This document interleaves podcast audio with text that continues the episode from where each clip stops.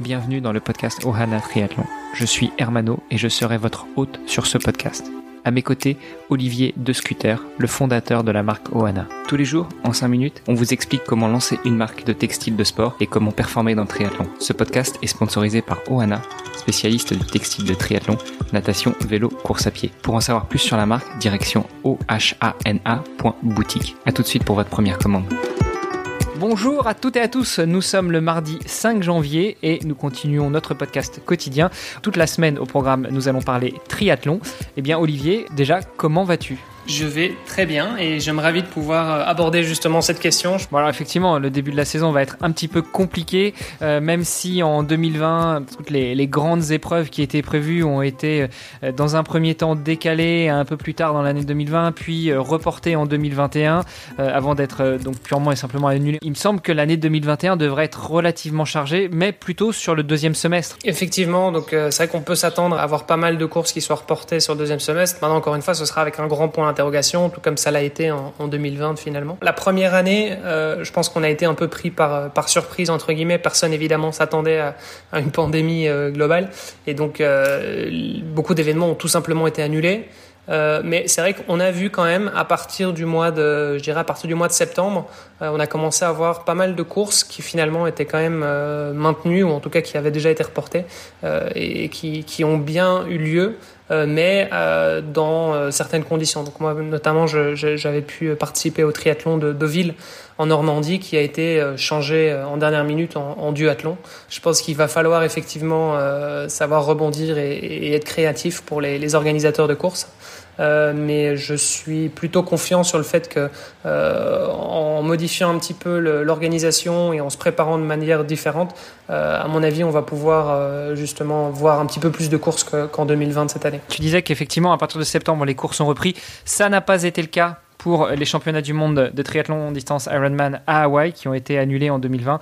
Donc on espère évidemment euh, les retrouver le, deuxième week-end d'octobre 2021. Euh, Un petit peu avant, il y aura eu les championnats du monde de semi-distance, donc euh, d'Ironman 70.3, 70.3. On espère effectivement pouvoir retrouver ces, ces, deux épreuves. En tout cas, ce qui est à 99% sûr, c'est que l'on devrait voir nos triathlètes les plus rapides du monde s'affronter à Tokyo pour les Jeux Olympiques. Alors ça, on l'espère encore une fois.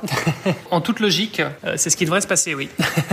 en dehors des épreuves officielles où on va pouvoir voir les meilleurs mondiaux s'affronter, euh, il me semble que nous avons, chacun de notre côté, des objectifs déjà personnels. Quels sont tes objectifs à toi pour l'année 2021, Olivier? Trois gros objectifs, euh, et puis après, bon, je pense qu'il y aura des, objectifs intermédiaires, mais je ne vais peut-être pas m'attarder là-dessus.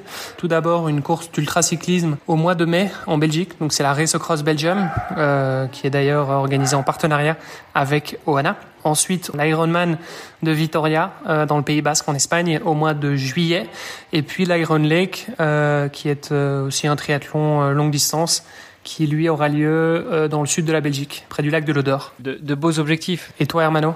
Quels sont tes objectifs? Moi, mon objectif principal, ça va être la préparation de mon défi euh, Agrippa 2022, euh, ce qui veut dire qu'en 2021, je vais euh, principalement accentuer ma préparation sur de l'ultra distance. Ce qui est déjà certain, c'est que fin janvier, eh bien, je m'organiserai un petit test event avec une sortie minimum de 50 à 60 km, déjà pour tester un petit peu la longue distance, qui devrait être la distance quotidienne que je devrais parcourir en mai 2022. Et puis, euh, bah, il va y avoir, comme toi, quelques épreuves intermédiaires. La première devrait être euh, le swimrun du Luxembourg, qui aura lieu le 26 juin 2021 euh, dans la Sûre, pour ceux qui connaissent. Et puis, la deuxième étant le swimrun en distance ultra des Gorges de la Loire à Saint-Victor-sur-Loire le 11 septembre 2021. Alors oui, 11 septembre, ça laisse toujours un petit peu un mauvais goût en, bouche, mais on espère qu'on va pouvoir conjurer le sort avec mon ami Bertrand Soulier, avec qui nous sommes déjà engagés. Excellent. On s'était mis comme euh, challenge aussi dans un épisode précédent de se faire un swimrun ensemble. Donc, euh, on tâchera on tâchera d'organiser ça euh, courant de l'année 2021. Écoute, si on n'arrive pas à trouver un, spot avec une course officielle, et eh ben, moi, je propose qu'on organise ça de manière off, soit en invitant les gens qui suivent le projet Oana et puis qui auront contribué, qui l'auront soutenu à venir pratiquer, participer euh, avec nous dans ce swimrun, soit euh, peut-être en organisant ça de manière virtuelle. Exactement. Je pense que c'est une tendance qu'on voit de plus en plus. Et euh, il n'est pas exclu que, il n'est pas exclu qu'on organise finalement des, des, événements dans ce genre-là euh, courant 2021. C'est un petit peu ce qu'on a, ce qu'on a fait déjà hein, avec le challenge Johanna euh, en course à pied. Donc, euh, pour rappel, euh, vous avez jusqu'au 25 janvier pour participer au tirage au sort et gagner un kit de course à pied. et donc, pour ce faire, vous devez courir 25,75 ou 75 kilomètres en une sortie d'ici le 25 janvier. Euh, et pour s'inscrire, il suffit d'aller sur ohanatriathlon.club. Vous trouverez toutes les informations nécessaires. Bon, bah, je, je, me réjouis déjà de voir euh, toutes les, les, participations, toutes les contributions à ce challenge virtuel. Est-ce que nous, on a le droit de participer aussi, Olivier Ah bah, bien sûr. On va jouer le jeu, peut-être de, de, participer uniquement pour montrer le bon exemple, mais euh, on ne sera pas euh, intégré dans le tirage au sort? Moi, personnellement, je ne vais pas m'intégrer dans le tirage au sort parce que ce serait, euh, je serais, je serais, je suis partie prenante, donc ça, ça marchera pas. Mais, mais toi, bien sûr, fais-le et, je le ferai aussi. On peut, on pourra même peut-être aller le, courir ensemble si tu veux. Ça peut être une option. Qu'est-ce que t'en penses? Ah bah écoute, rendez-vous est pris. Allez, on fera ça le dernier jour, 25 janvier. Si tu es enfin revenu de ton télétravail colombien, euh, on ira fouler ensemble les, parcours. On a parlé tout à l'heure justement de courses virtuelles. Est-ce que tu crois que le sport comme ça a été le, cas en 2020, va continuer à se virtualiser après le confinement, après cette fameuse crise sanitaire liée au coronavirus Je pense que oui. Euh, je pense que bien évidemment il y aura un retour, euh, on va dire entre guillemets à la normale, euh, avec certaines précautions évidemment. Donc les événements vont être peut-être légèrement modifié en, en, prenant certaines précautions. Euh, mais en plus de ça, je pense que cette tendance des événements virtuels, c'est quelque chose qui va rester. Je pense que c'est vraiment une, une tendance qu'on voit à la hausse et qu'on voyait déjà à la hausse en fait euh, même avant euh, la crise du Covid. Donc euh, ça a été l'opportunité par exemple pour Ironman de lancer leur Ironman Virtual Club. Et, et, je pense que de manière générale, on va voir de plus en plus de gamification, donc de systèmes justement où on peut bah, gagner des points de manière virtuelle. C'est quelque chose qu'on qu'on voit déjà en fait d'une certaine manière avec les applications comme Strava.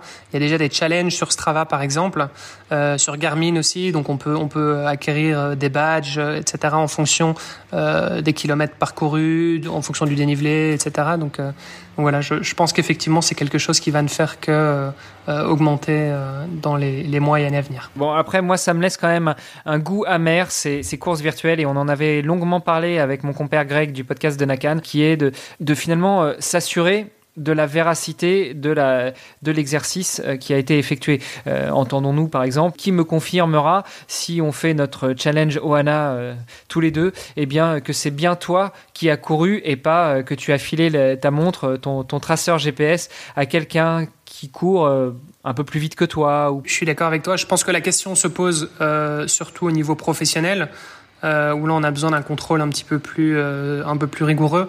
Maintenant, bon, tant que ça reste amateur, je pense que voilà, il n'y a, a, pas vraiment d'enjeu en général. Euh, la plupart des gens qui participent à des, à des triathlons de manière amateur, euh, en général, bah voilà, ils le font, ils le font surtout pour eux. Et euh, ceux qui veulent tricher, bon bah écoute, qui triche, ça, ça ne les regardera que. Oui, c'était aussi la conclusion sur laquelle on était arrivé avec Greg euh, dans, dans, notre fameux épisode dont je parlais il y a quelques instants.